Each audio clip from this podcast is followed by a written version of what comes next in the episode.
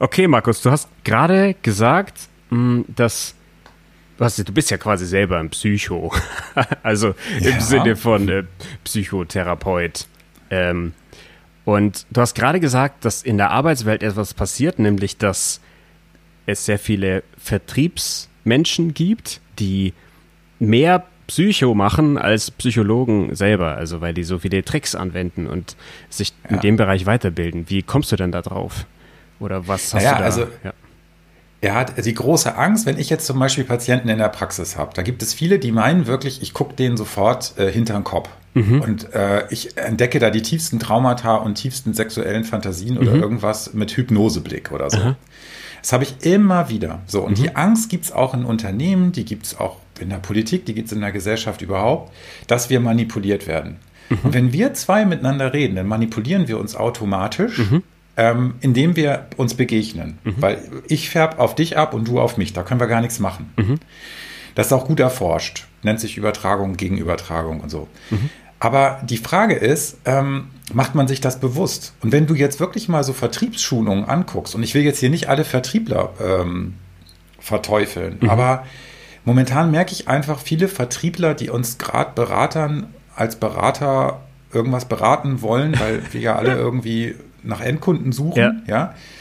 Ähm, da sind ja viele ziemlich ähm, darauf angewiesen, auch vielleicht nochmal gerade was Social Media angeht und so Beratung zu bekommen. Da steigen die ja jetzt drauf ein. Und dann werden so äh, von den Funnels bis zum äh, bi- bis zum Call to Action und so. Das ist alles Psychologie und das ist eigentlich auch manipulativ gedacht. Ich will das gar nicht verteufeln. Nur was ich so bemerkenswert finde, ist, die Unternehmer und auch viele Berater haben ja zu Recht eine gewisse Angst, dass man zum Beispiel Mitarbeiter nicht manipulieren soll oder dass man denen nicht zu nahe tritt, dass man nicht übergriffig wird, dass man Grenzen wahrt. So, und ähm, ich habe einmal, als ich Betriebsarzt geworden bin äh, in einem Unternehmen, da war noch ein älterer Geschäftsführer, so ein hanseatischer Typ, ähm, der hat dann gef gefragt oder hat die Sorge gehabt, sagt, ja, wenn Sie jetzt Psycho sind und bei uns Betriebsarzt werden, haben die denn bald alle einen gelben Schein wegen Burnout? ja, krass. So, und äh, dann habe ich ihm, ich habe das erst gar nicht verstanden, was der meint. Ähm, dann habe ich ihm gesagt, können wir das vielleicht einfach mal ausprobieren? ich war auch, es waren nicht so viele Bewerber da, weil äh, Betriebsärzte sind auch Mangelware. Also hat er mich eingestellt. So, dann habe ich nach drei Jahren ihn wieder getroffen und sagen, hat sich denn Ihre Befürchtung, dass das jetzt hier in Ihrem Unternehmen ganz viel Psycho-Krankheitsbilder gab, bewahrheitet? Und sagt er, nee. Ja, wissen Sie warum? Weil ich als Psycho, wenn ich mir das jetzt alles anhöre, ja auch mal sagen kann, du, ähm, ja, das eine ist Arbeit, du kannst hier nicht alles erwarten, was du vielleicht dir vorstellst, ähm, aber auf der anderen Seite helfe ich dir gern, wenn du irgendwelche Probleme hast, weil das kann ich auch, ja, also als Psychotherapeut. Und das hat dazu geführt, dass vielleicht eben gerade weniger Leute sich krank melden oder sich versorgt fühlen. Und das gilt eben auch für Gruppenprozesse in Unternehmen. Du Und- hast es eh drin und ja, hm, Entschuldigung. Nee, alles gut, weil du, du erwähnst jetzt gerade was, was glaube ich auch gerade zur aktuellen Zeit sehr wichtig ist, was mir auch sehr auffällt, nämlich dadurch, dass sich die Arbeitswelt ändert. Und zwar in die Richtung, dass immer mehr automatisierte Tätigkeiten von Maschinen übernommen werden können, auch von künstlicher Intelligenz und so weiter.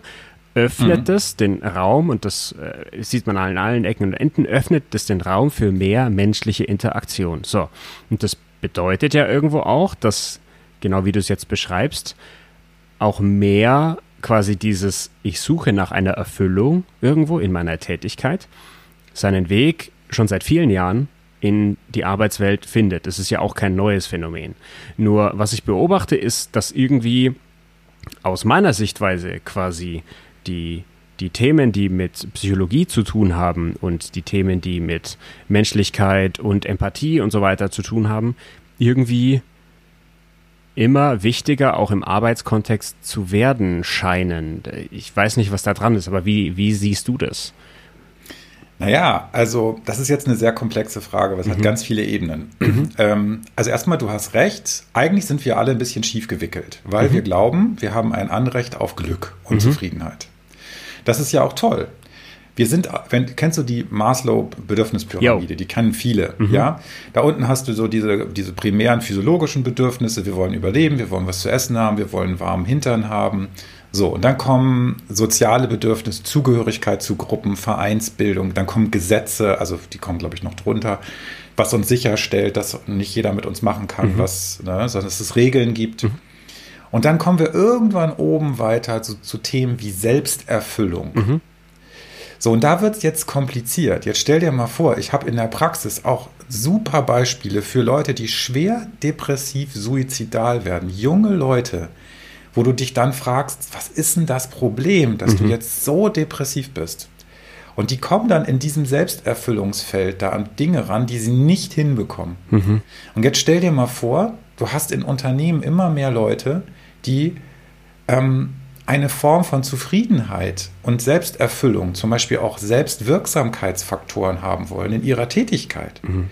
Das organisier aber mal erst. Wenn mhm. du jemanden hast, der haut Nieten in ein Metallteil oder bohrt mhm. Löcher, dann ist ja die Frage, wie der über 30 Jahre weg Selbstwirksamkeit für sich da generieren kann.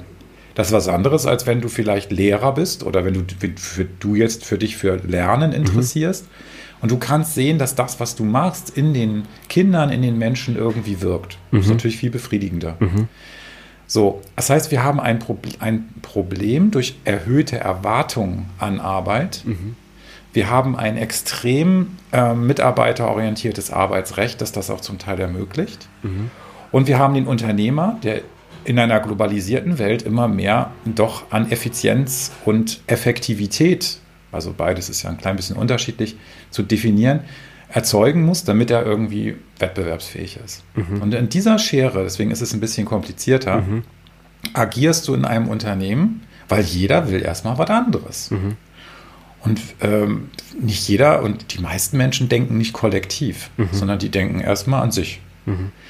So, und das kann man ihnen auch gar nicht vorwerfen. Äh, ich bin, glaube ich, auch in vielen Punkten egoistisch und nicht immer kollektiv mhm. orientiert.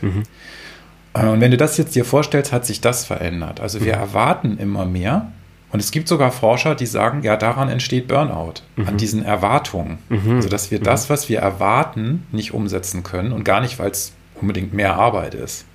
Weil Arbeit hat sich in den letzten 50 bis 100 Jahren extrem verbessert. Denke an die Arbeitsbedingungen, an ja. Ergonomie. Ja ähm, an so, vielleicht ist der Arbeitstakt und die Arbeitsdichte, die Informationsdichte vor allen Dingen ist erhöht. Das ist ein Problem. Mhm. Aber äh, die Arbeit an sich, körperlich gesehen, ist leichter geworden. Mhm. Und äh, der Arbeitsschutz ist gestiegen. Die Arbeitszeiten sind auch in vielen Fällen runtergegangen. Mhm. So, und die ganze Thematik hast du jetzt natürlich auch an dem Thema Homeoffice, Pandemie. Welche Auswirkungen hat das? Was ist Kontrolle am Homeoffice-Arbeitsplatz? Darf das sein oder nicht? Also mhm. hochinteressante Themen, die uns da bewegen werden. Da kommt die Psychologie immer rein. Das kannst gar nicht trennen. Das mhm. ist alles Psychologie aus meiner Sicht. Und dann ist ja die große Frage jetzt für mich, hm, weil ich sehe das auch so, dass sich so viel verändert hat und also ich finde das insofern interessant, weil ich bin schon der Meinung, mh, hm, wenn wir Arbeit moderner gestalten äh, und eben auch dadurch, dass, dass es immer weniger solche Tätigkeiten wie mit den Nieten oder mit dem Bohren gibt, sondern dass tatsächlich mhm. auch Kreativität wichtig wird, dass ähm, Zusammenarbeit und Kollaboration wichtig wird, was ja eigentlich Tätigkeiten sind oder auch Vorgänge, die in der Vergangenheit nicht so sehr mit der Arbeitswelt verknüpft waren, sondern in der Vergangenheit gab es vielleicht einige wenige, deren Kreativität wir gebraucht haben und dann gab es ganz, ganz viele, die das ausgeführt haben. Und jetzt kommen da quasi, ähm, ich sag mal, soziologische Vorgänge schon sozusagen mit in die Arbeitswelt. Und was bedeutet das dann für die, für die Arbeitgeber? Also welche Verantwortung haben die da? Beziehungsweise was können die tun, damit dieses gemeinschaftliche gut funktioniert. Ja, das ist ja genau das, das Ding. Du hast diese Effekte von psychologischen Gruppen. Also für mich sind das eigentlich Gruppensysteme. Mhm. Äh, also Betriebe, auch die Führungskräfte, die führen ja meistens keine einzelnen Leute, die führen Gruppen. Mhm. Das heißt, man kann es jetzt entweder lassen und sich damit auseinandersetzen mit der Psychologie, auch mit den Emotionen. Da kommen wir wieder auf das Thema Denken und Emotionen. Oder man kann versuchen, das technisch zu fassen in irgendwelche Algorithmen von Führungsmodellen. Also wer fragt wann wen, wer ist zuständig, wann, wann machen wir einen Think Tank zu dem und dem Thema und so weiter und so fort. Trotzdem hast du das Problem, dass die Leute, wenn sie psychologisch ähm, betrachtet ihre eigenen Bedürfnisse versuchen am Arbeitsplatz umzusetzen, dass sie dann in Konflikte kommen. Und diese Konflikte sind da.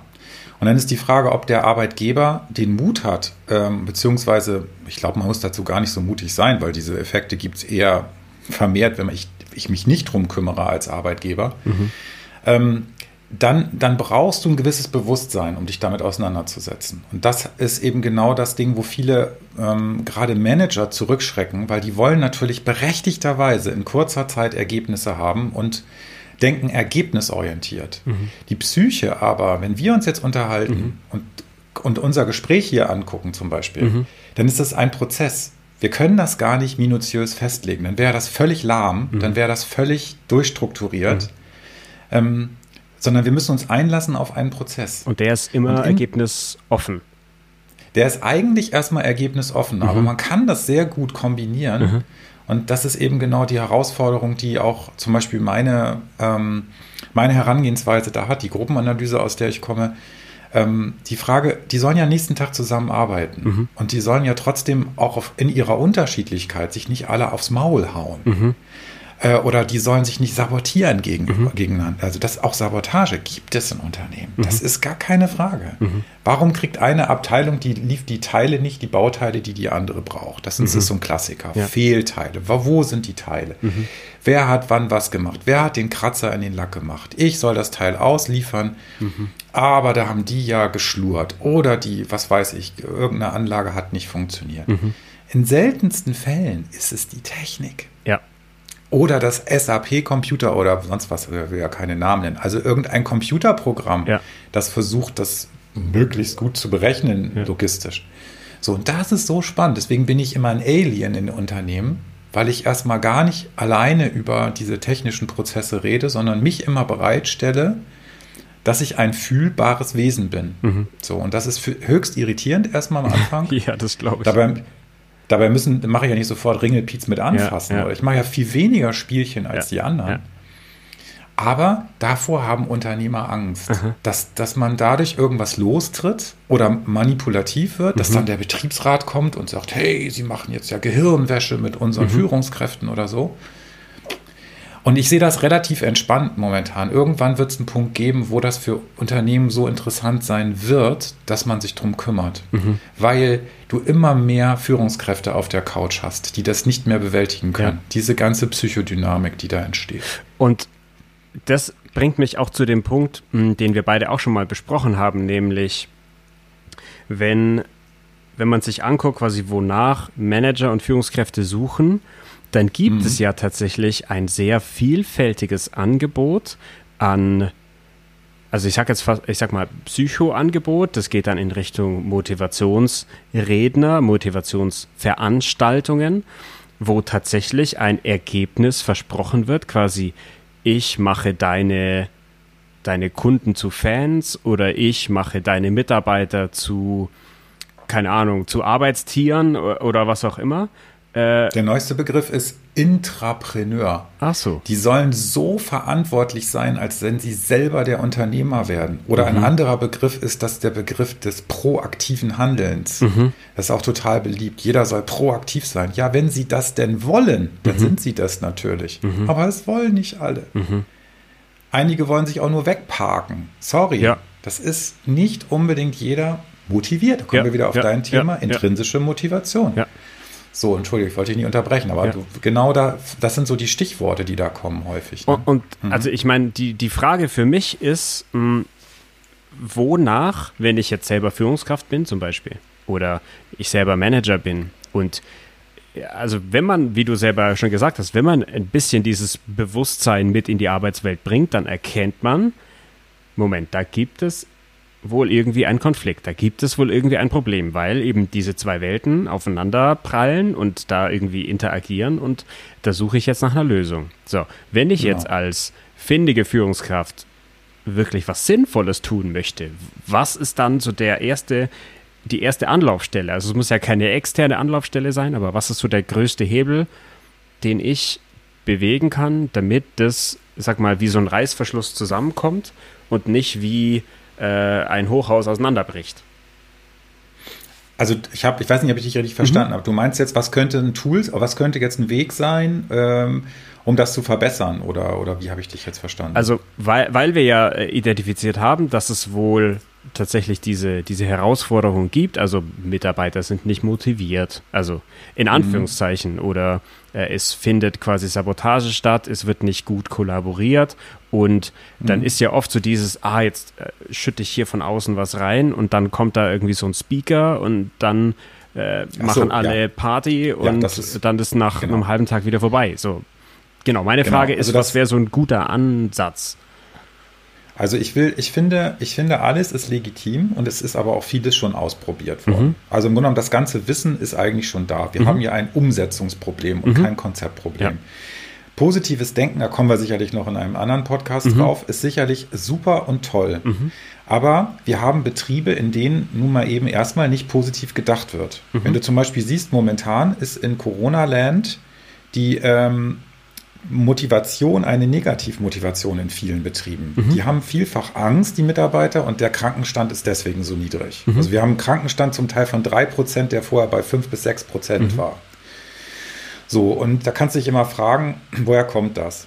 So, und wenn du jetzt eine äh, Speaker-Kultur da drauf setzt, die nur positive ich sag mal Chaka-Botschaften, mhm. wobei vieles davon gut ist und mhm. die sind eben auch super trainiert darauf, mhm im Grunde genommen Allmachtsfantasien an Menschen ranzubringen. Mhm. Also willst du das, was ich auch erreicht mhm. habe, ähm, dann glaub an dich, begrenze dich nicht, mach deinen Geist so weit, denke groß. Mhm. Das ist natürlich bei Managern unheimlich beliebt. Mhm. Das elektrisiert die geradezu mhm. und du brauchst das auch. Mhm. Nur kannst du nicht aus jedem Facharbeiter einen Olympioniken machen und mhm. auch nicht aus jedem Führungsmenschen einen Empathen. Das sind sie einfach nicht. Da kannst du ein Assessment Center drüber laufen lassen und sagen, ich will jetzt nur die Empathen als Führungskräfte haben, die das schon können. Mhm. Ja, haben wir aber nicht. Mhm. Das sind in vielen Fällen auch Techniker, mhm. die den technischen Prozess überblicken müssen. Die haben nun mal eben nicht unbedingt diese ganzen Empathiefähigkeiten. Das mhm. heißt, wenn du von mir ein Tool willst, ist das die einzige Möglichkeit, ist darüber in der Unterschiedlichkeit zu sprechen mhm. und einen sicheren Rahmen dafür zu bieten. Zum Beispiel zu sagen, in Mehrebenenveranstaltungen, also mit Führungskräften dabei, Möglichst, also ne, zwei, drei Ebenen. Mhm.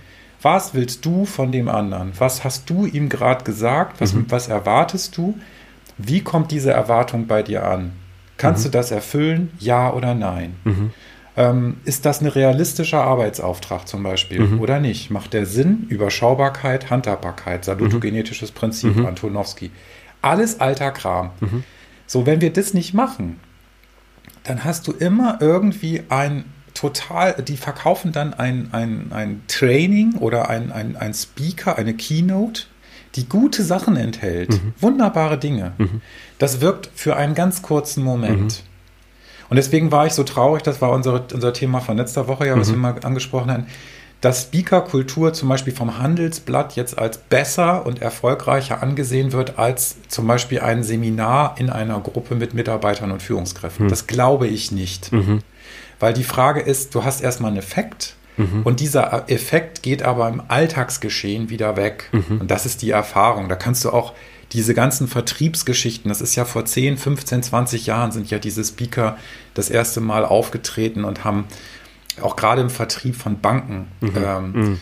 äh, ganze Seele gefüllt. Mhm. Und dann sind die da rausgegangen und haben gesagt, ja, wir sind groß, wir sind also Allmachtsfantasien, mhm. kind, mhm. kindliche Allmachtsfantasien. Und ja, dann hast du nach drei Wochen mal nachgefragt, was ist denn jetzt? Mhm. Ja, wir haben die ersten Tage ganz gut verkauft und waren total motiviert und haben jeden durchs Telefon gezogen, so ungefähr. Mhm. Ja, und jetzt, ja, jetzt äh, bin ich erschöpft. Mhm. Ich will nicht sagen, dass es in jedem Fall so ist. Ich würde mhm. mich da nicht mhm. weiter so. Aber ich glaube nicht an diesen Weg. Ich mhm. glaube daran, dass wenn zum Beispiel wir zwei jetzt sprechen und das irgendjemanden interessiert Oder dass, wenn ich in einer Gruppe sitze und wirklich authentisch die Emotionen da sein dürfen, mhm. ohne dass wir eine Selbsterfahrungsgruppe mhm. draus machen, um mhm. Gottes Willen. Dass das zu Kohärenz führt. Kohärenz ist Stimmigkeit. Mhm. Da kannst du auch sagen Team Spirit mhm. oder irgendwas anderes ja. dafür finden. Aber äh, ich muss nicht mit meinem Kollegen kuscheln. Mhm. Ich muss mit dem zusammenarbeiten. Mhm. Aber was meinst du, wie viel sie eben nicht tun oftmals, mhm. weil sie bestimmte Dinge nicht besprechen können miteinander? So, und das läuft gar nicht auf, nur auf einer verbalen Ebene ab. Manchmal ist es so, du hast zwei Leute, ich hatte neulich eine Beratung, da habe ich dann gefragt, was, was ist denn so ätzend an Ihrem Kollegen? Mhm. Was haben Sie denn gegen den? Wo ist das denn losgegangen? Also der, der Chef hat mich beauftragt, mach mal mit denen. Klar, ich kriege das nicht hin. Ich habe die tausendmal daran erinnert, dass die erwachsen sind in den ja. letzten sechs Wochen. Ich habe es nicht hinbekommen. Ja. So, die saßen sich gegenüber. Ja ähm, zwei Schreibtische und so. Und dann habe hab ich die dankbare Aufgabe gehabt, jetzt, okay, mach mal irgendwie mit denen Teletabiland, dass das mhm. irgendwie wieder funktioniert. Also da ging es darum, der eine hat dem anderen die Excel-Tabelle gesperrt, mhm. äh, der hat in, ins Netzwerk rein, der hat das Telefonat nicht weitergegeben, das er gekriegt hat, Informationen sind nicht geflossen und so weiter und so. Und der Chef ist durchgedreht. Er hat gesagt, ich habe mit denen schon so oft gesprochen. Mhm. Riedel, mach das mal heil, mhm. bitte. So. Und dann bin ich hin und habe gefragt, was ist denn jetzt eigentlich das, was ihr, was, was macht, was ist denn jetzt das Problem? Dann habe ich einzeln mit denen gesprochen, erst weil zusammen war gar nicht mhm. möglich. Und dann hat der gesagt, wissen Sie, das ist, ich kann Ihnen das gar nicht sagen. Wenn der morgens reinkommt und der guckt mich an, dann könnte ich den schon umbringen. Mhm. Da sind wir, da können wir tausendmal sagen, Psyche hat in Unternehmen nichts zu suchen. Mhm. mhm. Die arbeiten nicht miteinander. Die kann ich natürlich beide rausschmeißen. Mhm. Okay, wird aber schwierig arbeitsrechtlich. Ja. Muss ich einen Grund finden. Ja. Ne? So, und was war dann? Die haben, das war irgendeine Szene, wo der eine den anderen verwechselt hatte mit seinem Bruder. Und der redet genauso wie mein Bruder. Wenn der die Schnauze aufmacht, mhm. dann könnte ich da rein. So ausgesprochen, so, okay, es ist nicht dein Bruder, mhm. aber das muss ich emotional schnallen. Ja. So, das, und danach ging es dann. Das, aus denen mache ich nie Freunde. Ja. Das ist auch gar nicht nötig. Aber die können miteinander arbeiten. Mhm. Oder ich muss im schlimmsten Fall eben gucken, was tue ich, damit das im System vernünftig äh, läuft, auch mal mhm. Leute auseinandersetzen oder so. Mhm. Aber die Führungskraft, wenn du das jetzt multiplizierst mal zehn, was soll der noch machen? Ja, Und klar. ich habe Teams von, von hochintelligenten Leuten, die sich untereinander so bekämpfen, dass der Chef krank wird. Mhm. Und dann sagt der Manager drüber, ey, hast du deinen Laden nicht im Griff? Mhm. Was ist denn bei dir los? Mhm.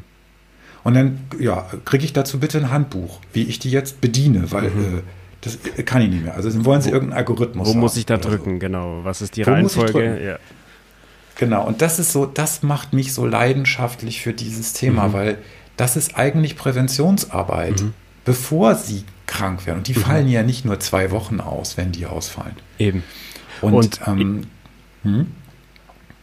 Ich wollte jetzt das, weil du es gerade gesagt hast, nämlich Präventionsarbeit, das bringt mich zu dem Punkt, warum machen wir das hier? Also ja. diese Gespräche mhm. und ich glaube, das ist nämlich genau die Sache. Ein guter Freund von mir, der ist Physiotherapeut und der hat mal gesagt, weißt du was, ich würde mir eigentlich wünschen, dass ich in meiner Funktion als Physiotherapeut arbeitslos werde, weil dann weiß ich, dass es den Menschen gut geht.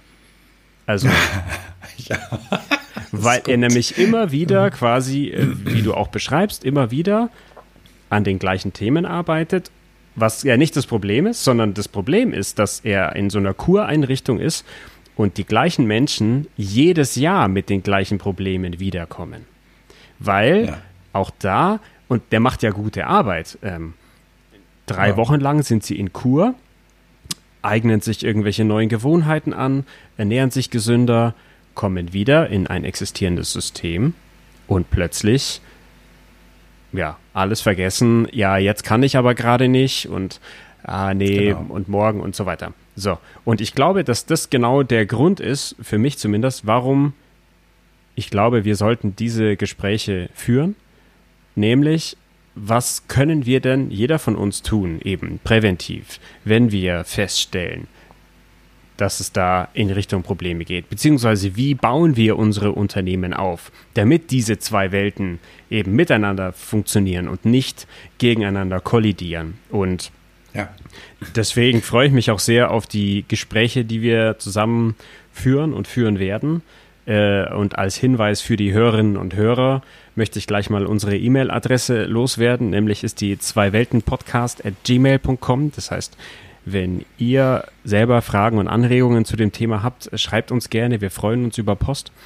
Und ähm, genau, also wie gesagt, das wollte ich nur sagen, dass ich glaube, das ist genau der Punkt, bei dem wir helfen können, nämlich das, das Präventive. Also was können wir tun, damit es gar nicht so weit kommt, dass dann der Manager sagt, ja, wo muss ich denn jetzt hier drücken?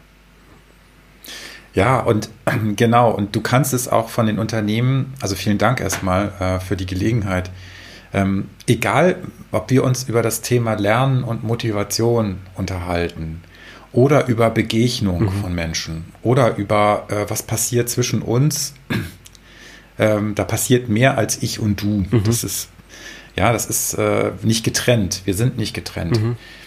Äh, dann ist das gar nicht so kompliziert, wie man denkt. Mhm. Wenn man es versucht zu durchdenken, mhm. dann wird es kompliziert. Mhm. Und das ist eben der Mut, den man so ein bisschen auch machen kann. Und deswegen möchte ich einfach so ein bisschen auch meine, meine Leidenschaft, da hört man ja, glaube ich, auch, manchmal vielleicht brennt mit mir etwas durch, aber. Ich kann dich ähm, ja immer bremsen. Ja, äh, das ist gut.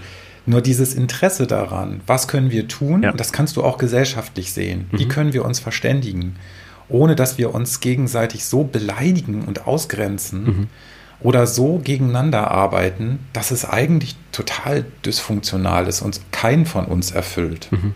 Und deswegen will ich auch nochmal sagen, ich habe ein Herz echt für alle, also sowohl für die Mitarbeiter in Unternehmen als auch meine Patienten natürlich, ähm, aber auch die Führungskräfte. Ja, ja zum Teil sind es echt arme Schweine, mhm. die irgendwas organisieren sollen und äh, was machen sollen, was in den Bedingungen gar nicht so einfach und vielleicht gar nicht möglich ist. Mhm. Und da kommt die Psychologie halt wirklich rein, ohne dass sie mir Angst macht. Ich hab, bin acht Jahre in einem Großunternehmen mittlerweile tätig als Berater und ähm, ich habe noch nicht einmal erlebt, dass wenn ich eine Emotion bereitgestellt habe von mir, dass das irgendwie nach hinten losgegangen ist. Mhm. Noch nicht einmal. Mhm. Dass die Leute aufgestanden sind oder empört waren oder sowas. Selbst wenn ich ärgerlich geworden bin, und das bin ich auch schon, mhm. ähm, in Gruppen. Äh, das führt dazu, dass die sich trauen, in einem Rahmen, der adäquat ist, darüber zu sprechen, was nicht funktioniert. Mhm. Ansonsten bleiben das nur Lippenbekenntnisse und das mhm. kann ich echt nicht mehr hören. Ich mhm. kann unauthentische, ich meine, ich bin auch nicht voll authentisch mhm. immer, keine Frage. Aber dieses, ah, schön, dass wir darüber gesprochen haben, super, dass wir jetzt alle einer Meinung sind, wir mhm. haben jetzt ein Commitment, gehen wir nach Hause und hinterher fragst du, was ist denn jetzt committed worden? Mhm. Gar genau, nichts. Sobald die Tür zum nichts. Meetingraum wieder zu ist, so ist vergessen. Es. Und da sind wir beim Thema Entwicklung, Lernen. Was will ich eigentlich verändern? Mhm. Kann ich eigentlich Verantwortung übernehmen für meine Gesundheit? Mhm ähm, was muss ich selber dazu tun? Mhm. Ich kann nicht immer erwarten, dass die Welt das für mich erledigt. Und das erwarten aber viele Menschen mittlerweile. Ja. Die Verantwortungsübernahme. Ne? Deswegen finde ich so gut, dass du da so dran interessiert bist. Ich bin ja immer ganz fasziniert, dass dich das so interessiert mit dem Lernen. Ja, ich glaube, ich ne? bin ja, bin da ja nicht der Einzige. Also, also hoffe ich. Mhm. Äh, aber ich, deswegen, deswegen bin ich auch echt sehr gespannt, quasi, was wir noch gemeinsam alles ansprechen und ausgraben werden. Mhm. Hab gerade auf die Uhr geschaut. Wir haben ja gesagt, wir, wir, wollen Minuten, die genau. 30 Minuten einhalten. Genau. Deswegen, also mhm. nochmal dir vielen Dank. Ich finde, das war heute schon ein guter Einstieg. Mm, und es zeigt, glaube ich, also auch für die Hörerinnen und Hörer, wir wollen das Thema Emotion und Kognition uns gemeinsam angucken und eben schauen, deswegen auch zwei Welten Podcast. Wo kommen sie zusammen? Wo kollidieren sie? Wo gehören sie zusammen? Wo genau. ähm, führt das zu Problemen? Und wie können wir die entweder präventiv schon vorhersehen oder, wenn es dann dazu kommt, eben bewältigen? Genau, und ich meine, ist ja die Frage, wir werden ja geleitet, das ist ja auch jetzt ein gruppenanalytisches Phänomen. ja.